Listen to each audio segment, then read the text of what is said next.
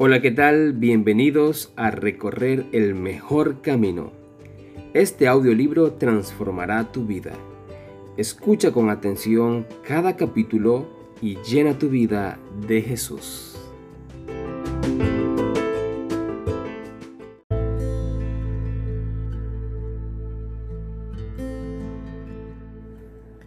Capítulo 3 Un poder maravilloso que convence. ¿Cómo nos justificaremos ante Dios? ¿Cómo será justo el pecador? Únicamente por medio de Cristo podemos ser puestos en armonía con Dios y con la santidad. Entonces, ¿cómo hemos de ir a Cristo? Muchos formulan hoy la misma pregunta que hizo la multitud el día de Pentecostés, cuando convencida de pecado exclamó, ¿qué debemos hacer? La primera palabra de la respuesta del apóstol Pedro fue, arrepiéntanse. Poco después, en otra ocasión dijo, para que sean borrados sus pecados, arrepiéntanse y vuélvanse a Dios.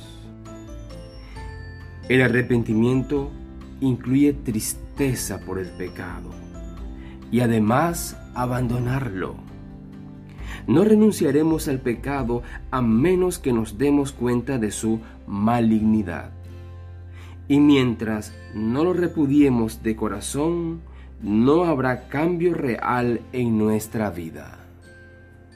Muchos no entienden la verdadera naturaleza del arrepentimiento y se entristecen por haber pecado e incluso se reforman exteriormente porque temen que su mala conducta les provoque sufrimiento. Pero esto no es arrepentimiento en el sentido bíblico. Lamentan el sufrimiento más bien que el pecado. Eso fue lo que sintió Esaú cuando vio que había perdido su primogenitura para siempre. Balaam, aterrorizado por el ángel estaba en su camino con la espada desenvainada, reconoció su culpa porque temía perder la vida, pero no experimentó un sincero arrepentimiento del pecado. No cambió de propósito ni aborreció el mal. Judas Iscariote, después de haber traicionado a su Señor, se lamentó. He pecado porque he entregado sangre inocente. La confesión de Judas fue arrancada a su alma atormentada por un tremendo sentimiento de condenación y una terrible expectativa de juicio. Las consecuencias que tendría que afrontar lo llenaban de terror, pero no experimentó profundo quebrantamiento de corazón ni dolor en su alma por haber traicionado al Hijo Inmaculado de Dios y negado al Santo de Israel. Cuando el faraón de Egipto sufría bajo los juicios de Dios, reconocía su pecado a fin de escapar al castigo, pero volvía a desafiar al cielo tan pronto como cesaban las plagas. Todos los mencionados lamentaban los resultados del pecado, pero no experimentaron pesar por el pecado mismo. Sin embargo, cuando el corazón cede a la influencia del Espíritu de Dios, la conciencia se vivifica y el pecador discierne algo de la profundidad y santidad de la sagrada ley de Dios, fundamento de su gobierno en el cielo y en la tierra. La verdadera luz, la que ilumina en, a toda la humanidad, estaba llegando al mundo, mostrándonos los más ocultos recovecos del alma, que así nos son puestos de manifiesto. La convicción se posesiona de la mente y del corazón. El pecador reconoce la justicia del Señor y siente terror de aparecer en su iniquidad e impureza delante del que escudriña los corazones. Ve el amor de Dios la belleza de la santidad y el gozo de la pureza, ansía ser purificado y restituido a la comunión del cielo. La oración de David, después de su caída, ilustra la naturaleza del verdadero dolor por el pecado. Su arrepentimiento fue sincero y profundo. No se esforzó por atenuar su culpa y su oración no fue inspirada por el deseo de escapar al juicio que lo amenazaba. David, al percatarse de la enormidad de su transgresión y de su profundo envilecimiento, sintió aversión por su pecado. Así que no solo pidió perdón, sino también que su corazón fuera purificado. Deseaba ardientemente el gozo de la santidad y ser restituido a la armonía y la comunión con Dios. Y así lo expresaba con toda su alma. Salmo 31, 1 y 2. Dichoso aquel a quien se le perdonan sus transgresiones, a quien se le borran sus pecados. Dichoso aquel a quien el Señor no toma en cuenta su maldad y en cuyo espíritu no hay engaño. Ten compasión de mí, oh Dios, conforme a tu gran amor, conforme a tu inmensa bondad, borra mis transgresiones. Yo reconozco mis transgresiones, siempre tengo presente mi pecado. Purifícame con hisopo y quedaré limpio. Lávame y quedaré más blanco que la nieve. Crea en mí, oh Dios, un corazón limpio y renueva la firmeza de mi espíritu.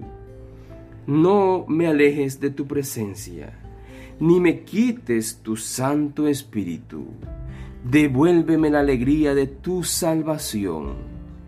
Que un espíritu obediente me sostenga. Dios mío, Dios de mi salvación, líbrame de derramar sangre y mi lengua alabará tu justicia. Sentir un arrepentimiento como este es algo que supera nuestra humana capacidad. Se obtiene únicamente de Cristo quien cuando ascendió a lo alto dio dones a los hombres. Precisamente es ahí donde muchos se confunden y por eso no reciben el amparo que Cristo nos ofrece. Consideran que no pueden acudir a Él a menos que primero se hayan arrepentido y que el arrepentimiento los prepare para que sus pecados les sean perdonados. Es cierto que el arrepentimiento precede al perdón de los pecados, porque es únicamente el corazón quebrantado y arrepentido el que siente la necesidad de un Salvador. Ahora bien, para poder ir al Señor Jesús, ¿ha de esperar el pecador hasta haberse arrepentido? ¿Debe hacerse del arrepentimiento un obstáculo entre el pecador y el Salvador? La Sagrada Escritura no enseña que el pecador tenga que arrepentirse antes de poder aceptar la invitación de Cristo. Vengan a mí todos los que están cansados y agobiados, y yo les daré descanso. La virtud proveniente de Cristo es la que nos induce a un arrepentimiento genuino. El apóstol Pedro presentó el asunto de una manera muy clara cuando dijo a los israelitas, por su poder, Dios lo exaltó como príncipe y salvador, para que diera a Israel arrepentimiento y perdón de pecados. Tan imposible es arrepentirse si el Espíritu de Cristo no despierta la conciencia, como lo es obtener el perdón sin Cristo. Él es la fuente de todo buen impulso es el único que puede implantar en el corazón enemistad contra el pecado. Todo deseo de verdad y pureza, toda convicción de nuestra propia pecaminosidad, evidencian que su Espíritu está obrando en nuestro corazón.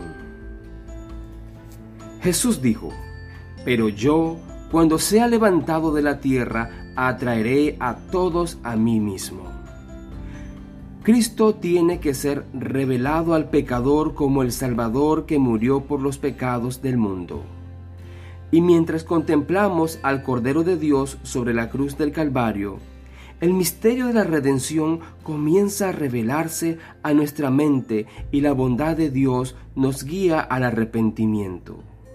Al morir por los pecadores, Cristo manifestó un amor incomprensible y a medida que el pecador lo contempla, este amor enternece el corazón, impresiona la mente e infunde arrepentimiento al alma.